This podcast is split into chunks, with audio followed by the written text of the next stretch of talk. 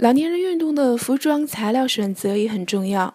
如果是说非剧烈的休闲运动，可以穿一些纯棉的面料的服装，比较吸汗而且舒适。如果是一些剧烈的运动，则需要穿一些现代的一些高科技的面料，比较透汗排气，保持干爽。纯棉的面料虽然容易吸汗，但却不容易干，容易导致运动后的潮湿和着凉。所以，我们运动的时候最好选择温暖的天气。如果在冬天的时候，不要穿太多的衣物，因为运动会产生散热、排汗，衣服太厚反而不利于。